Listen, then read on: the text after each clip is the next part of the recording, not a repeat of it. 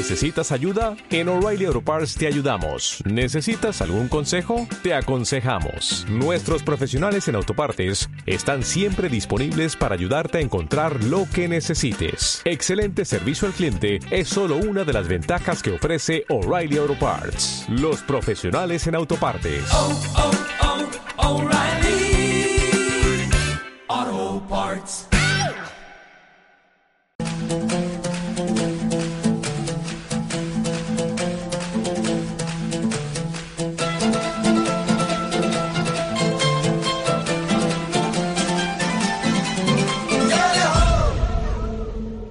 Viajamos en Piedra Toque en Onda Vasca y ahora ha llegado el momento de descubrir la otra montaña, la montaña desconocida de la mano de Kiko Betelu. Egunon, Kiko. Bueno, Iñaki. Bueno, menuda tragedia la de Marruecos, ¿eh? Bueno, pues sí, sí, la verdad es que, que una pena y desde aquí pues toda nuestra solidaridad con el superviviente y con las familias de los fallecidos, ¿no?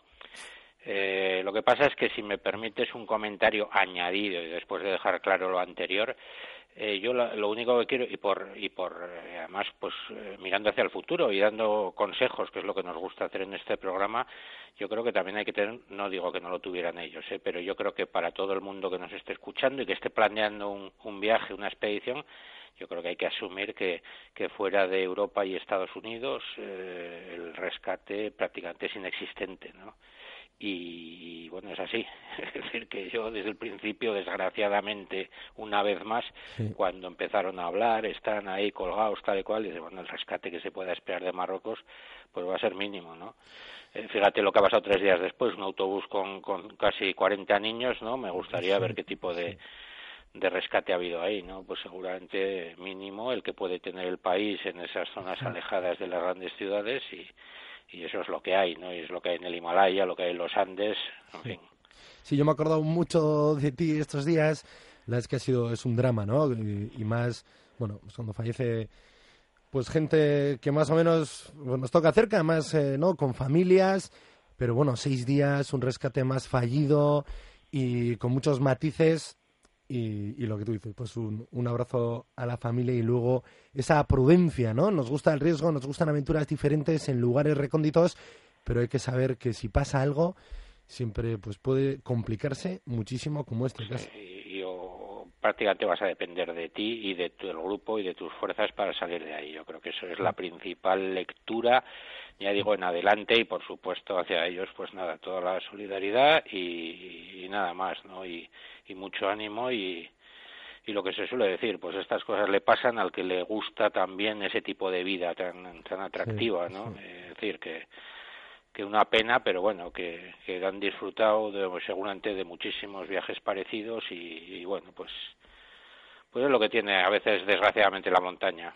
Pues sí, hay que ser prudentes. Yo no sé si también requiere mucha prudencia al lugar al que nos vas a llevar hoy. Bueno, pues seguramente muchísima, porque porque hoy os traigo un, un personaje del que del que yo ya había oído hablar, pero hace unos pocos días estoy reordenando mi biblioteca y leí una cosa que me llamó tanto la atención que dije, bueno, para el siguiente programa. Eh, el personaje se llama eh, John Geoffrey Bruce, Bruce.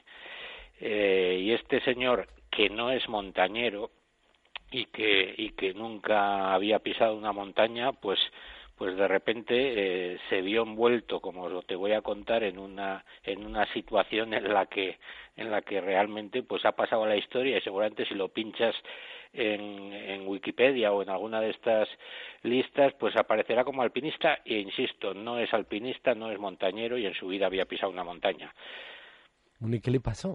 ¿Qué pasó a John Geoffrey Bruce? Pues mira, este, este hombre nacido en 1896 y muerto en 1972, es decir, tuvo una larga vida. Era, eh, era británico, obviamente, eh, es de los 18, desde, desde muy jovencito estaba en el ejército ya, en el ejército británico, eh, finales del 19, es decir, el ejército británico des, desplegado por medio mundo, eh, por el entonces enorme imperio británico, y este chico pues a los 18 años eh, ya lucha en Egipto en la Primera Guerra Mundial, después lucha en la zona de Palestina, cuando acaba la Primera Guerra Mundial eh, lucha en la guerra anglo-afgana, eh, y eh, cuando llega el 1922 es eh, un oficial de Gurkas pues curtido en mil batallas con una forma física seguramente espléndida pero te vuelvo a repetir que que miraba las montañas como las vacas al tren. Y el caso es que en ese año en 1922 pues se organiza la primera expedición eh, británica que va a intentar realmente conquistar el Everest. En 1921 había habido una primera expedición, pero esa fue más de reconocimiento, de encontrar una ruta y por fin en aquella expedición del 21 eh, Josh Mallory eh, fue el que encontró la ruta de, de, ascenso eh, teórico, pero en el 21 no hicieron ninguna intentona. Ya en el 22, como te digo, se montó una primera expedición y esta expedición pues la comandaba, creo que era un tío del tal Josh Bruce, un tal Charles Bruce, eh, como jefe de expedición montaron ya una gran expedición británica con seis escaladores potentes, con muchísima gente y necesitaban una especie de oficial de transporte que se pusiera al frente de los centenares de porteadores, de los centenares de mulas que iban a llevar, de toda la infraestructura que requiere esa expedición y que además hablase correctamente pues eh, el idioma de los serpas, el idioma de los gurkas y toda esta gente y nadie mejor que su sobrino oficial de gurkas, como te digo, cultivo mil batallas, pero con el encargo de no pisar la montaña que come, me está dando miedo, ¿eh? A ver cómo acaba, cómo pues acaba la biografía de este Ya sabes que, como se suele decir, las cosas, ¿no? ¿Cómo es eso? De que no son como empiezan, sino como acaban, ¿no? Eso es. Entonces, ya te digo, la, la misión por la que le enredan a, a este chico de 26 años, entonces... Eh, es eh, simplemente, pues bueno, hay que ir andando desde la India hasta el Tíbet 300, 400 kilómetros, atravesando pistas, collados, eh, terrenos pues peligrosos en todos los sentidos y él es el encargado de que hasta allí llegue todos los trastos para que los escaladores vayan para arriba.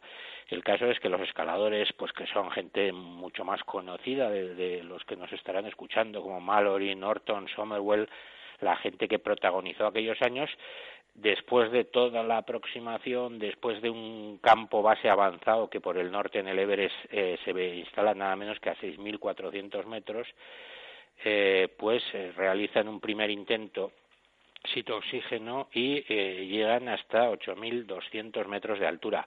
Es la primera vez que se llega tan alto en el Everest y en cualquier montaña. Es la primera vez que un ser humano pasa de los 8.000 metros no pueden hacer cumbre, bajan muy tocados eh, y eh, bueno se plantean si se va a poder hacer un segundo intento. Los tres mejores escaladores, como te digo, Mallory Norton y Somerwell, están agotados. El resto de los escaladores, pues hay dudas y solamente hay uno de ellos que es Finch, un tal Finch, el que dice que hay que hacer un segundo intento y que esta vez lo van a hacer con oxígeno y eh, trata de reclutar eh, compañeros entre los escaladores y no hay ninguno que se encuentre con fuerzas para ir arriba. Eh, ya vas viendo por dónde va, ¿no? Sí, sí, sí, me imagino completamente que fue seleccionado para este segundo intento y el responsable de la logística de la expedición y primo del líder le tocó ir en la segundo pues intento a la cima. Eso es, el tal Finch dice, yo comando el segundo intento, necesito un par de personas más Mallory que haría luego un tercer intento, eh, no está en ese momento todavía recuperado. Norton y Somerwell no pueden formar parte de ese segundo intento. Los otros escaladores tampoco se encuentran con fuerzas y entonces Finch le dice a Bruce que ha demostrado pues eh, pues eso eh, la capacidad la fuerza y todo aunque aunque te vuelvo a repetir que en su vida ha pisado una montaña si se anima a acompañarle y entonces Bruce que, que a esas alturas de su vida y con ese historial tiene que ser un echado para adelante, pues le dice que adelante y no solo eso, sino que contrata, o sea, o que recluta a uno de los Gurkas, eh, conocido suyo, amigo suyo y el que confía mucho un tal Tejbir y se van los tres para arriba.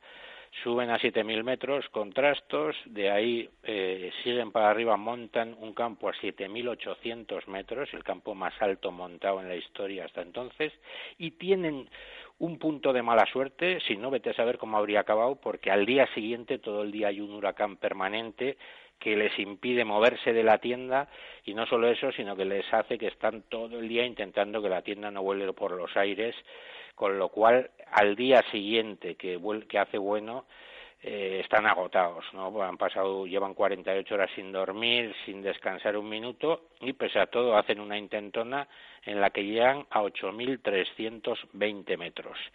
No pueden seguir, pero baten en 120 metros el récord de altura de los anteriores y se convierten de esta manera en los, eh, alpinistas que más alto han llegado en la historia eh, y, eh, bueno, en, en toda una hazaña para un alpinista profesional como Finch, pero imagínate para un tipo que te vuelvo a repetir que no había subido una montaña ni siquiera de 100 metros. Pues sí, ya se que lo que tío, era joven, fuerte y tendría una cabeza de hierro y, unas buenas piernas porque consiguió encima batir el récord, ¿no? Buena historia, Kiko.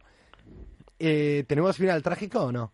No, no, no, no, volvieron, bueno, tuvo unos pequeños trágicos, bueno, hay un hay un pequeño final, pero vamos, no hace hay un final trágico, efectivamente, igual me lo preguntas por eso, pero no no de los protagonistas, ellos bajaron bien, Bruce con pequeñas congelaciones que se de las que se recuperó. Lo que sí que ocurrió efectivamente y yo me había centrado en la historia de ellos es que Mallory y, y, y por cierto fue muy criticado por ello, hizo un tercer intento ya con el monzón encima y en ese intento pues eh, una avalancha barrió al grupo con la mala suerte de que sepultó a siete a siete serpas que fallecieron como te digo eh, George Mallory fue, fue, muy criticado y él nunca se lo perdonó Vale, Kiko. Es que Ricasco se nos ha echado el tiempo encima. Muy buena historia y aquí nuestro homenaje a Bruce. Un abrazo, Kiko. Venga, Iñaki, agur.